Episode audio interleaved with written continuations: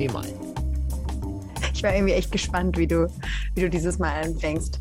Ja, Vakuum, luftleerer Raum, ja. der dadurch auch keine Wärme übertragen kann. Weltraum, Im Prinzip ne? kommt zum Beispiel, ja, ich weiß nicht, ob man das jetzt so, doch wahrscheinlich schon. Hm. Aber ich wollte jetzt eigentlich auf die Thermoskanne hinaus, die das berühmteste Beispiel einer Vakuumdämmung ist. Und der Vorreiter für unseren heutigen Gesprächsgast, beziehungsweise für die Firma, die er gegründet hat, nämlich Vacutech. Genau, Vacutech, ähm, aus einer Uni-Forschung heraus gegründet. Dr. Joachim Kuhn von der Uni Würzburg ehemalig, hat dann eben festgestellt, dass man mit Vakuum extrem effizient dämmen kann. Und gerade in diesen Zeiten, spannendes Thema. Genau, ich glaube, den meisten, wenn man diese Firma kennt, ist sie bekannt geworden durch die Transporte der Corona-Impfungen. Das war ja vor allem bei BioNTech bzw. bei den mRNA-Impfstoffen ein größeres Problem, dass die wirklich stark gekühlt werden mussten. Und vor allem über längeren Zeitraum. Genau. Das und ist nämlich auch das Entscheidende, ja. Ich als Laie habe gelernt, das funktioniert mit der Kühlbox, die man mit ins Strandbad nimmt, eher nicht. genau, so viel Trockeneis kannst du gar nicht verwenden, hm. hat uns Joachim Kuhn erklärt. Stattdessen eben dieses Prinzip, dass man durch einen luftleeren Raum, wenn man etwas umschließt, dass man dadurch halt extrem lange eine einmal erreichte Temperatur halten kann. Und natürlich nicht nur für Medizin, sondern auch im Gebäudebau, was ja für uns derzeit interessant ist, weil wir ja unter anderem Heizwärme sparen wollen. Genau, wäre schön, wenn wir die Wärme jetzt aus dem Sommer für den Winter irgendwie speichern könnten. Ne? In der Thermoskanne. Genau. Lass uns das versuchen im Klimalabor. Los geht's. Los geht's. Dann sage ich herzlich willkommen im Klimalabor. Joachim Kuhn, vielen Dank, dass Sie sich die Zeit nehmen. Ja, herzlichen Dank auch Ihnen und äh, schön, dass ich dabei sein darf. Freue mich. Wir wollen vor allem über Ihre Firma sprechen, über VacuTech. Können Sie uns erstmal sagen, wofür das eigentlich steht? Das ist ja ein ungewöhnlicher Name. Ja, das steht für Vakuum, Qualität, Technik. Diese drei Wörter beschreiben auch irgendwo, was die Firma macht. Wir machen Vakuum-Dämmpaneele, Superdämmpaneele, die etwa zehnmal besser dämmen als herkömmliche Dämmstoffe. Äh, und daraus machen wir dann auch Thermoboxen und Thermocontainer, die eine Temperatur sehr, sehr lange halten können. Das klingt jetzt erstmal ziemlich wundersam. Das Wort ist, glaube ich, Vakuum-Isolationspaneele wenn ich das richtig genau, nachgeschaut habe. Genau, VIP in Kurzform VIP, also diesmal nicht Very Important Person, sondern vielleicht ja. bestenfalls Very Important oder Very Insulating Panels. very Important Product vielleicht, ja, ja. Äh, weil gerade diese Dämmungsmaßnahmen äh, werden ja jetzt immer relevanter. Können Sie uns einmal kurz erklären, wie das funktioniert? Wie kann man denn mit Vakuum isolieren? Prinzip ist bekannt von der Thermoskanne. Auch da ist ja ein Vakuum was die gute Isolation ausmacht. Und das machen wir eben seit etwa 20 Jahren in Plattenform. Wir waren da auch die Pioniere dieser Technologie, dass es eben jetzt Vakuum-Dämmplatten gibt, die nach dem Prinzip der Thermoskanne in Plattenform in vielen industriellen Bereichen eingesetzt werden können. Und jetzt vielleicht noch einmal für mich, der Physik nie so richtig begriffen hat, was genau passiert in der Thermoskanne dann? Da wird die Luft aus einem Zwischenraum herausgesaugt. Ja. Der wird ziemlich luftleer gepumpt und damit kann keine Wärmeübertragung über die Luft mehr stattfinden. Okay. Und sie haben eine gute Isolierung. Und das machen wir jetzt auch in der Platte. Genau das gleiche eigentlich. Und das funktioniert auch, wenn man keine Flasche hat. Das funktioniert auch, wenn man keine Flasche hat. Da braucht man dann allerdings so einen Stützkörper in so einer Platte. Äh, viele denken ja übrigens, ihr Fenster wäre evakuiert, der Zwischenraum. Das würde aber nie funktionieren, mhm. weil eben die Scheiben sonst kollabieren würden durch so ein Vakuum liegt ja dann der ganze Luftdruck, der lastet auf dieser Fläche. Wir sprechen da von 10.000 Kilogramm pro Quadratmeter. Das müssen Sie irgendwie auffangen. Und das machen wir bei den Vakuum-Dämmpanelen, bei den Platten, durch einen bestimmten Stützkörper, der wiederum sehr tolle Eigenschaften haben muss. Und äh, darum kommt dann eben eine luftdichte Hülle, eine Vakuumhülle. Ja. Und äh, damit wird das Ganze als Platte ausgeliefert und produziert. Jetzt gibt es Thermoskannen ja schon ziemlich lange und die Idee auch schon länger. Was hat Sie dann dazu gebracht, da weiter daran zu forschen? Also haben Sie dann überlegt, ah, da ist aber noch Potenzial drin? Können Sie uns einmal Ihre Geschichte kurz erzählen? Ja, wir haben ähm, die Physik der Dämmung untersucht an der Universität hier in Würzburg, am ZRE Bayern, einem Institut, und haben dann eben festgestellt, ja, das Vakuum wäre eine tolle Dämmmöglichkeit, wenn es das eben als Platte gäbe. Bis jetzt gab es eben das nur als Thermoskanne, wurde ja. übrigens 1904 in Berlin erfunden. Und äh, 100 Jahre später quasi ähm, haben wir dann, waren wir dann Pioniere, äh, das eben als Platte zu, ähm, herzustellen und zu vertreiben. Ähm, ist technisch deutlich aufwendiger als eine Thermoskanne, weil eben diese, dieser Luftdruck, äh, mit dem muss man umgehen. Äh, man muss das Vakuum für viele Jahrzehnte gegebenenfalls drin halten. Das können wir, das beherrschen wir die Technik. Und ja, so sind wir da drauf gekommen. Also praktisch aus der universitären Forschung heraus gegründet, in der Garage, dann Fabrik eröffnet und los geht's. Die schöne Geschichte. Und dann in, in 20 Jahren das nächste Google. Ja, wir schauen mal. Also wir haben dieses Jahr äh, rechtzeitig zum 20-jährigen Jubiläum die 100 Millionen Umsatzgrenze überschritten. Und äh, äh, in 20 Jahren ähm, hoffen wir schon, äh, dass wir da noch etliches zulegen können. Für wie viele dieser 100 Millionen ist BioNTech verantwortlich? Weil das ist ja, glaube ich, Ihr bekanntester Kunde. Oder Ihr bekanntester Partner vielleicht. Ich weiß nicht, was da die richtige Wortwahl ist. Also wir können jetzt hier nicht über einzelne Kunden sprechen. Ja. Ähm, ich kann das auch jetzt so nicht bestätigen, zwingendermaßen. Äh, wir haben viele Kunden aus der Pharma- und Biotech-Industrie. Mhm. Und äh, unser Anteil am, am, Umsatz letztes Jahr generell mit Corona-Vakzinen, äh, der lag bei tatsächlich etwas über 20 Prozent. Ja. Ähm, und ich kann auch noch sagen, dass wir praktisch für alle äh, oder fast alle globalen Vakzinhersteller ja. tätig waren. In großem Umfang. Es gab sicherlich auch Monate und Zeiten, als wir wahrscheinlich vom internationalen Vakzintransport über 50 Prozent mhm. unseren Boxen und Containern durchgeführt haben. Das muss man, glaube ich, trotzdem nochmal erklären. Was, was der Kollege Christian auch, glaube ich, meinte, ist bekannt in dem Sinne, dass sie einer breiten Öffentlichkeit sozusagen ge bekannt geworden sind, weil ja gerade diese, gerade bei BioNTech war immer das Thema, wie kriegt man das Ding transportiert? Vielleicht können Sie da nochmal erklären, inwiefern da, warum da Ihre Boxen dann die, das entscheidende Mittel waren, um die eben in dieser ganz gekühlten Temperatur in alle Ecken der Welt ja, ich bekommen. glaube, ohne Ihre Boxen hätte die Impfkampagne, so wie ich das verstanden habe, einfach nicht funktioniert. Ja, wir hatten, wie gesagt, einen sehr erheblichen Teil an dieser Impfkampagne und vor allem auch an der internationalen Distribution, mhm. aber auch natürlich an der letzten Meile. Ja, und warum funktioniert das? Also wir hatten mit unseren Superdämmplatten haben wir eben Boxen und Container gebaut, die dann ähm, mit Speicher, thermischen Speichermaterialien zusammen so eine Temperatur fünf bis zehn Tage lang konstant halten können. Das, wir reden da von allen Temperaturen, also von äh, Raumtemperatur angefangen, kühl, kühl wie im Kühlschrank, 5 Grad, minus 20, minus 40, minus 60, 70 Grad mhm. geht also auch.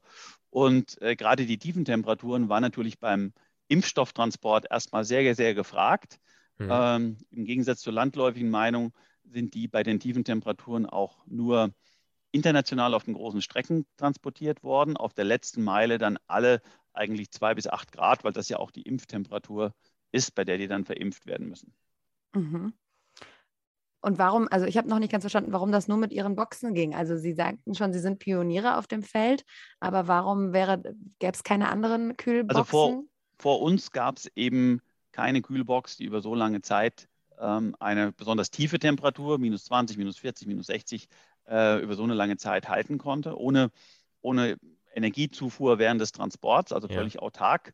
Und diese Technologie ähm, die es wie gesagt schon 15 Jahre gibt, ähm, die ist jetzt natürlich gerade bei den negativen Temperaturen erblüht äh, in der Corona-Zeit, ähm, weil genau da das in großem Umfang gefragt worden äh, ist. Und wir konnten, wir waren am Anfang äh, fast die einzigen, die das äh, sauber darstellen konnten. Mhm. Ja? Und deswegen sind natürlich viele der Impfstoffhersteller mit ihren Transporten zu uns gekommen, haben mit uns Verträge abgeschlossen, äh, um dann unsere Boxen auf ihren Transportwegen zu nutzen. Ist die Alternative zu Ihren Boxen dann praktisch diese klassische Tiefkühlbox, die man aus dem Supermarkt kennt, wo man Trockeneis mit transportiert und Styropor oder die alternative Kühlbox, die man mit ins Strandbad nimmt, wo man einfach mit einem Stecker irgendwie kühlt oder Eis reinpackt oder? Beides sind tatsächlich keine Alternativen. Da würde ja. man zum Beispiel, auch wenn man noch so viel Trockeneis reingibt, äh, niemals diese gewünschte lange Zeit von fünf bis zehn Tagen halten können. Okay. Äh, sie, es braucht da schon eine Box, die eine Superdämmung hat. Ja. Ähm, und auch für die letzte Meile ist eigentlich diese Campingbox äh, eigentlich auch keine richtige Alternative, weil die wiederum nur kühlen kann. Und äh, äh, in Bayern wurden ja da am Anfang auch Bierboxen verwenden, Campingboxen okay. äh, zum Transport. Und es hat ja auch direkt zu Ausfällen geführt, weil die eben zum Beispiel nur kühlen können. Und wenn man dann im Winter transportiert, wo man ja eigentlich ein bisschen wärmen muss, funktioniert es halt einfach nicht. Mhm. Das heißt aber, es gibt im Moment keine Alternativen auf dem Markt. Verstehe ich das richtig? Ja, mit, mittlerweile hat sich natürlich ähm, da auch ein Markt ausgebildet, der dann auch Alternativen anbietet. Ich denke, wir sind ja nach wie vor sehr führend, aber äh, es gibt auch tatsächlich ähm, alternative Möglichkeiten, das zu schicken. Also oder auch äh, Wettbewerber, die äh, sich mit ihren Produkten, äh, sage ich mal, sehr nah an unseren orientieren. Das heißt aber, die orientieren sich auch an der Technologie. Es gibt keine andere Technologie, die dieses Problem lösen kann im Moment. Also tatsächlich ist es so, dass äh, wir wissen ja alle, dass gerade bei den Corona-Vakzinen die mRNA-Technologie hm. äh, impfstoffseitig ihre Blüte erlebt hat oder das erste Mal, dass die jetzt eben so großflächig zur Anwendung kam. Und auf der Transportseite ist es tatsächlich auch die Technologie der, ähm, der Advanced Thermoboxen, die praktisch mit Vakuumdämmung und einem Speichermaterial äh, einen ganz neuen Standard definieren und der kam praktisch bei allen Medikamenten von uns oder auch durch Wettbewerber zum Einsatz.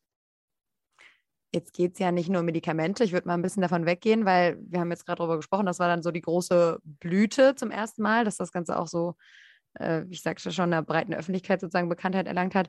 Was können Sie denn, also jetzt ist Dämmung ja auf, einem, auf einer ganz anderen Ebene wieder ein Riesenthema, und zwar bei Energiesparmaßnahmen. Und da haben Sie gesagt, da gibt es ein riesen ungenutztes Potenzial durch diese Platten, nehme ich mal an.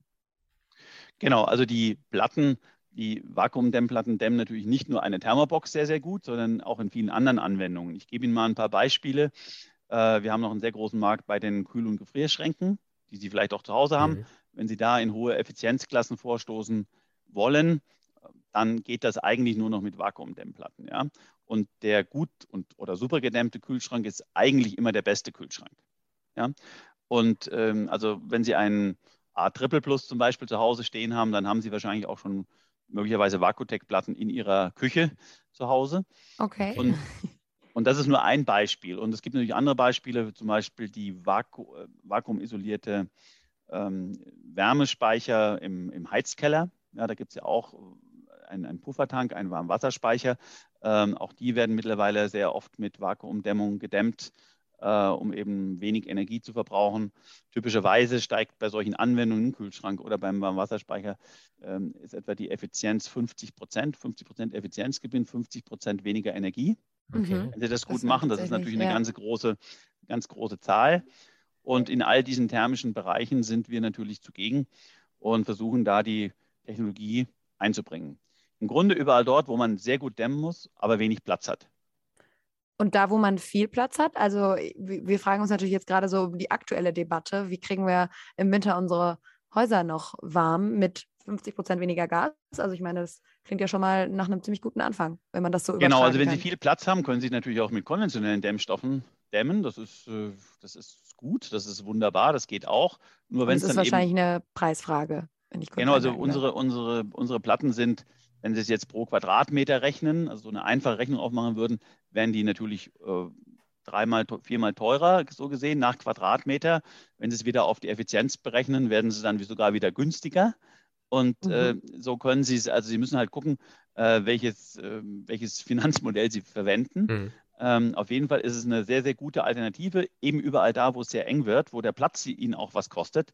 Äh, da können Sie unsere Platten äh, gut einsetzen. Ist das denn auch eine Alternative für private Häuslebauer? Weil das sind ja am Ende des Tages im Zweifelsfall die Menschen, die weniger Platz haben als zum Beispiel große Unternehmen, zum Beispiel mit Bürogebäuden. Ja, also wenn Sie ein, ein Haus bauen auf die grüne Wiese, haben Sie meistens genug Platz, mit konventioneller Dämmung hier sehr gut voranzukommen. Mhm. Ja, und das ist auch dann die günstigere Lösung. Es mag aber auch in diesem Privathaus Engstellen geben, die ja. äh, nur mit Vakuumdämmung zu lösen sind. Okay, also man kann das auch kombinieren. Man kann das selbstverständlich kombinieren. Ähm, in großen Bürogebäuden oder Hochhäusern, wir haben mal als Beispiel den Grand Tower in Frankfurt, das größte höchste Wohngebäude in Deutschland. Mhm. Da wurden zum Beispiel ganze Bereiche der Außenfassade, die eben nicht transparent sind, nicht Glasfassade sind, mit ja. Vakuumdämmung gedämmt, um eben auch den Platz dort zu gewinnen. Mhm. Und das hat äh, am Ende über das gesamte Gebäude gerechnet zu enormen finanziellen Einsparungen äh, geführt. Also man setzt den teureren Dämmstoff ein, gewinnt dadurch viel mehr Platz mhm. und hat am Ende des Tages eine positive Bilanz. Können Sie da vielleicht noch einmal sagen, von wie viel Platz reden wir da eigentlich? Sind das so Zentimeterbereiche oder wirklich schon also deutlich mehr? Also eine Vakuumdämmung stellen wir typischerweise her äh, von 5 mm bis 50 mm. Das sind so typische, okay. typische Bandbreite. Im Gebäude werden die oft in 20, 30 mm Dicke ja. eingesetzt. Und was ist das für Material? Also Sie hatten ja vorhin einmal kurz gesagt, das muss unglaubliche Kräfte aushalten, um dieses Vakuum zu halten. Also wir verwenden in vielen Fällen ein Silikamaterial. Das ist äh, sehr, sehr feiner Sand, hat auch mhm. die gleiche chemische Formulierung, Sand oder Glas, SiO2. Ähm, und dieser, nennen wir es mal Mikrosand, äh, der wird eben zu Platten verpresst und dient dann als Stützkörper. Das heißt, das ist auch nicht so schwer. Das, also ich stelle stell mir jetzt Platten, da stellt man sich irgendwie immer so was Schweres, Dickes vor. Und das Gewicht ist aber keine, kein Problem an der Stelle. Genau, also die sind eher leichter äh, mhm. auf ihre Effizienz gerechnet, diese Platten. Deswegen ist auch der Einsatz in Transportboxen äh, eigentlich mhm. sehr gut. Ja, klar. Jetzt haben Sie gesagt, dass das eigentlich schon an vielen Stellen eingesetzt wird. Ich würde gerne nochmal auf den Punkt zurückkommen, wo Sie denn noch riesiges Potenzial sehen und welches Potenzial das, das ist, was man da noch heben könnte. Also zum Beispiel im Gebäudebereich. Äh, wir hatten ja schon ein paar Beispiele jetzt mhm. genannt. Ähm, natürlich, wir helfen bei Engstellen, wir helfen bei äh, großen Bürogebäuden, ähm, damit die eben auch in der gleichen äh, Stärke ihre Fassaden verbauen können. Ein großer Einsatzbereich sind auch Terrassen, wo man dann teilweise gerade bei der nachträglichen Dämmung sonst beispielsweise alle Oberlichter anheben müsste äh, mhm. und solche Dinge. Also auch Folgekosten einfach dadurch vermeidet, indem man einfach sehr dünn dämmt. Es gibt natürlich auch weitere Einsatzbereiche in, ähm, im Bereich Automobil. Ähm, wir haben okay. jetzt das Automobil der Zukunft das elektrisch betriebene Auto oder mit Brennstoffzelle oder das wird ja seine äh, Kühlung oder Heizung im Winter ähm, aus der Batterie ziehen müssen. Mhm. Ähm, bisher ja. hat man ja mit der Abwärme gewärmt im Winter. Und, ähm, und das muss jetzt alles aus der Batterie erfolgen. Und das geht natürlich auf die Reichweite, äh, wenn, Sie, äh, wenn Sie viel heizen. Sie dürfen okay. sich also immer fragen, heiz ich oder fahre ich? Und äh, da müssen Sie, können Sie natürlich, wenn Sie ein gut gedämmtes Automobil haben, natürlich deutlich weniger ähm, Energie verbrauchen. Und das ist sehr gut, geht auf die Reichweite, positiv. Ja. Wo stehen wir denn bei diesen ganzen Dämmfragen? Also, weil mich wundert das, dass Sie sagen, wir haben schon so viele tolle Lösungen und trotzdem wird das ja immer wieder debattiert und ist auch ein großer Teil dieser neuen Energiesparkampagne des Bundeswirtschafts- und Klimaministeriums, dass es heißt, hier Sofortmaßnahme, alles, alles dämmen. Wie, wie gut sind denn in Deutschland Dinge bisher gedämmt? Also in Deutschland und auf der Welt äh, gibt es da noch sehr, sehr viele Potenziale. Denken Sie nur an die Häuser. Wir haben von der Primärenergie verbraucht ein Land wie Deutschland etwa 60 Prozent der Primärenergie für den Bereich Wärme ja. Mhm. und auch Kälte. Ähm, das ist etwa die Hälfte Raumwärme, die andere Hälfte Prozesswärme, so ganz grob. Und äh, da gibt es natürlich, alle Anlagen müssen gut gedämmt sein. Ja? Alle, alle Immobilien natürlich, alle Häuser alle Zimmer. Also da kann man noch sehr, sehr viel machen. Und das Potenzial ist fast unbegrenzt. Mhm. Das heißt, man hat das bisher nicht gemacht, weil Energie zu billig war, weil man dann gesagt hat, ist jetzt nicht so wichtig. Und jetzt müsste aber doch dann spätestens das Umdenken kommen. Genau.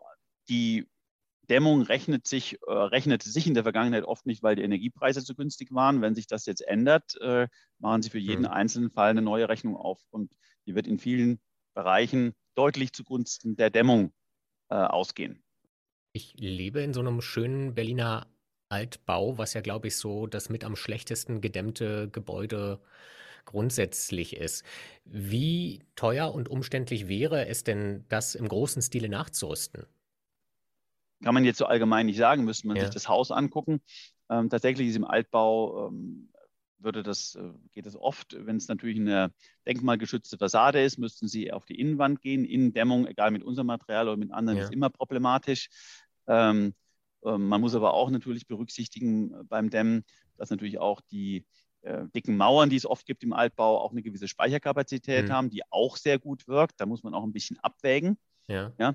Und ähm, aber im Grunde genommen kann man sagen, wahrscheinlich ist in 80 Prozent aller Fälle eine Dämmung sinnvoll. Und wenn man das jetzt angehen wollen würde, von welchem Zeitplan redet man da? Also wir haben ja jetzt tatsächlich, das ist jetzt ein Punkt, der bei uns in den letzten Wochen relativ häufig aufkam, wir haben es ja aktuell ein bisschen eilig. Man kann ja jetzt schlecht 2024 anfangen, großflächig, weiß ich nicht, Altbauten oder andere Gebäude umzurüsten. Ist sowas in wenigen Monaten oder Jahren stemmbar? Wahrscheinlich eher nicht, oder? Also wir sprechen keinesfalls über Monate, wir sprechen auch über Jahrzehnte, wo mhm. ein Umbau des Baubestands stattfinden müsste, ein Umdenken und dann auch eben das umzusetzen. Ähm, ja. Allein die Handwerker äh, haben ja eh limitierte Kapazitäten, mhm. äh, die Materialien und so weiter. Also das, das zieht sich durch. Wir reden da nicht von einer schnellen Lösung. Und Wie bei Sie anderen Lösungen übrigens auch, die sind auch nicht schnell zu machen. Ja. Auch, auch, wenn nicht Leider. alle auf Wärme pumpen, ja. auch da würden Sie gar nicht die Materialien liefern können. Mhm. Sehen Sie denn dieses Umdenken? Haben, kommen jetzt, Sie sind ja dann in der Branche drin, kommen jetzt alle auf Sie zu und sagen, wir bauen und wir brauchen auf jeden Fall die Dämmplatten? Also wir sehen auf jeden Fall ein wachsendes ähm, Volumen, äh, das auch angefragt wird. Ähm, wie schon vorher gesagt, die meisten Dinge im Baubestand kann man ja mit ganz konventionellen Dämmstoffen auch gut angehen. Mhm. Wir, wir kommen dann eben auch äh, in die Nische rein und, ähm, und, und, dämmen da eben sehr effizient. Und natürlich steigt mit dem allgemeinen Dämmvolumen auch das Dämmpotenzial in der Nische sozusagen, also in der geometrischen Nische meine ich jetzt. Mhm. Aber das heißt, dass es schon jetzt so ist, Sie sagen, es dauert Jahrzehnte, um, um alles um alles nachzurüsten. Aber alles, was neu gemacht wird, wird jetzt schon mit Dämmung, mit entsprechender moderner Dämmung, je nachdem, welche dann eben passt, gedacht. Ich denke schon. Also die, äh, es gibt ja auch von der KfW neue Auflagen äh, für, hm. für, Häuser, die gefördert werden. Ähm, und diese Programme, also zum Beispiel äh, das EH55-Programm, ähm, gibt natürlich da einen neuen Standard vor. Ähm, allerdings gibt es da auch schon wieder die Sache, dass man was gegenrechnen kann gegen die Dämmung. Ähm, und da lässt sich einfach nur sagen, eine gut gedämmte Einheit, ob das ein Haus ist, ein Kühlschrank, ist immer eigentlich die energieeffizientere Lösung. Ja, können mhm. Sie einmal für mich noch kurz erklären, was das Gegenrechnen bedeutet? Also man kann offensichtlich auch ähm, solare Gewinne, äh, die man eben einführt, äh, in diese Rechnung natürlich mit einbringen. Ich finde das auch gut, absolut. Mhm. Äh, aber ähm, man das darf natürlich nicht zulasten einer, einer Dämmung äh, gerechnet also werden. Also wenn man mehr Solar... Diese Förderrechnung, oder? Ja. Genau. Also wenn man mehr Solar hat, braucht man weniger Dämmen so ungefähr. Geht okay. Oben, äh, ne? Das klingt und, nach so einer typisch deutschen Lösung. Genau, und, und einfach gut gedämmt ist schon mal gut. Und ja. dann noch eben äh, regenerativ erzeugt, noch besser. Ja, also das, mich wundert das sowieso. Ich meine, gut gedämmt war ja schon immer eine gute Sache. Warum wurde das jahrzehntelang so vernachlässigt? Ja, äh, es, sind natürlich immer Prioritäten, die so eine Gesellschaft sich setzt. Ähm, und äh, die Priorität der Gesellschaft war eben in den vergangenen Jahren und Jahrzehnten einfach eine andere. Und Energie war sehr preisgünstig, war sehr gut verfügbar. Und jetzt, wo es dann vielleicht leider eng wird, ähm, fängt da halt ein Umdenken an. Das sind natürlich Effekte, die wir auch in anderen Bereichen der Gesellschaft sehen, dass erst eine gewisse Not zum, zum Umdenken zwingt. Das heißt, Energie müsste noch ein bisschen teurer werden, damit wirklich alle sicherstellen, dass richtig gedämmt wird. Ja, und dass man generell ähm, weniger Energie verbraucht, dass man, Dämmung ist ja nicht das Einzige, sondern dass man energieeffizient umgeht, dass man seine Energie, wenn es geht, auch regenerativ erzeugt, äh, übergangsweise natürlich auch mit den anderen Technologien, die es da gibt. Mhm. Ähm, da sind wir teilweise mit sehr vielen Scheuklappen belegt. Ja. Aber eine gute Dämmung hat schon den angenehmen Vorteil, dass man das einmal bezahlt und dann kommen keine weiteren Kosten dazu. Genau, und man hat auch ein angenehmeres äh, Wohngefühl, zum Beispiel am Gebäude. Auch ein Auto, das gut gedämmt ist, haben Sie sofort auch ein angenehmeres Ambiente. Das ja. fühlen Sie direkt, wenn so das Dach nicht mehr so heiß so, wird. Oder? Nein, aber allein vom thermischen Ambiente rede ich jetzt. Ja. Ähm, das ist natürlich dann sehr aus, besser ausgeglichen hm. ähm, als in anderen Autos. Interessant, das heißt, es wird das habe ich noch nicht verstanden. Der Komfort, äh, wenn Sie eine gut gedämmte Karosserie haben, ja. ähm, dann ähm, ist natürlich auch das, äh, die thermischen Unterschiede im Auto nicht so groß. Im Sommer ist es heiß, im Winter Ihre Füße kalt. Ähm, Sie ah, haben dann okay. natürlich eine homogenere Temperaturverteilung, die Sie als angenehm empfinden. Im Ganzen, im Ganzen ist nicht vorne wärmer als hinten oder wie auch immer. Verstehe. Alles klar. Schauen Sie sich denn auch den gesamten Lebenszyklus, also weil beim, gerade beim Bauen oder bei Materialien insgesamt ist ja auch immer die Frage, was sind das für Materialien? Sie haben vorhin Sand genannt, das ist ja auch ein schwieriger Rohstoff, der gar nicht mehr so einfach zu bekommen ist. Oder gilt das für den Sand, den Sie brauchen, nicht so sehr? Und was passiert, also sind das Dinge, das denken Sie da schon in der Kreislaufwirtschaft? Schauen Sie sich den ganzen Zyklus an von Ihren Dämmplatten? Das ist ja gerade in der Bauindustrie ein Riesenthema. Ich habe Silica kurz Mikrosand genannt. Ähm, mhm. Das ist ein industriell hergestellter Sand, äh, wenn Sie so wollen, Mikrosand. Ja. Ähm, den, das wird nicht abgebaut. Ja? Das, das entsteht okay. aus Beiprodukten von anderen Prozessen. Zum Beispiel aus Beiprodukten bei der Herstellung von Solarzellen, nur mal um mhm. eines zu nennen. Und ähm, wir denken. das ist ja schon mal ein guter Ansatz. Das heißt, das, ist, äh, das sind Überreste, die Sie sich da schnappen können also ein Beiprodukt. Auch die haben ihren Wert und kosten was. Also Reste mhm. würde ich ja nicht bezeichnen, also die mhm. kosten schon was. Mhm. Und ähm, natürlich denken wir in Kreislaufwirtschaft. Also bei uns ist alle Materialien können wiederverwendet werden ähm, und absolut recycelt werden. Also alle unsere Paneele haben auch einen Recyclinganteil äh, schon heute. Mhm. Und äh, für uns ist das wertvolles Material, wenn uns das zurückgeliefert wird aus irgendeinem ähm, verbrauchten Kühlschrank, äh, der dann recycelt wurde, sind wir sehr froh drum. Okay, das, ist, das klingt ja, als hätten Sie dieses Problem schon mal gelöst, das, weil das ist ja bei Bauplatten, die könnten Sie auch wieder zurücknehmen und in einem anderen Gebäude wieder genau. verwenden. Wenn die uns geliefert werden, können wir das sehr, sehr gut recyceln, also zu über 90 Prozent ähm, und können sie wiederverwenden für neue Platten. Ja. Und wird Hoffen das auch gemacht? ja. Also, also momentan, wir sind ja noch recht jung in der Industrie. Wir beginnen ja einen Bau erst vor wenigen Jahren zu liefern, sozusagen. Und mhm. äh, da gibt es ja noch nicht gerade aus dem Baubereich so viel Recyclinganteil. Bei anderen Bereichen, die, äh, wenn es einen Ausschuss gibt, äh, die liefern die uns selbstverständlich zurück und werden dann recycelt.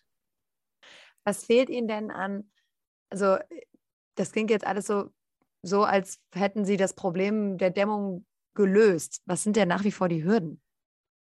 Also die Hürden sind natürlich immer der Preis einer Dämmung, auch in der konventionellen Dämmung. Das kostet sie ja was, äh, ihr Gebäude mhm. äh, zu dämmen. Ähm, etliche 10.000 Euro, die müssen sie natürlich finanzieren. Ähm, und wie gesagt, wenn es dann in die Engstellendämmung geht, in die Superdämmung geht, ähm, kostet das pro Quadratmeter mehr, liefert ihnen aber auch natürlich äh, eine Problemlösung und mehr Leistung. Ähm, und das ist wie überall, man muss bei der Ener bei Energie, man muss zuerst investieren äh, mhm. um dann natürlich dann die Benefits davon zu haben. Das gilt auch für eine Wärmepumpe. Äh, wenn Sie ein neues Heizungssystem wollen, da investieren Sie auch einige 10.000 Euro, mhm. äh, um dann die Vorteile davon zu haben. Das gilt für Dämmung ganz genauso, überall in der Energie. Würden Sie sagen, dass die Fördersituation und der Fokus da schon genug drauf gerichtet sind? Politisch auch? Also ich glaube, da muss noch vielen Leuten geholfen werden. Das kann sich gar nicht jeder leisten, äh, so eine Maßnahme zu machen. Ähm, da muss also im Sinne aller mehr gefördert werden. Das kurbelt dann auch das Handwerk an. Die müssen aber auch erstmal genug Leute und Material haben äh, und so weiter. Da gibt es noch ganz viele Probleme zu lösen. Also die Engstelle ist auch der Fachkräftemangel und die Lieferketten, was, was überhaupt die Materialien angeht. Absolut. Sehen Sie denn, äh, dass da viele anderen, viele andere, also Sie werden ja den Markt beobachten, kommen da viele andere Unternehmen, die sagen, ja, das machen wir auch?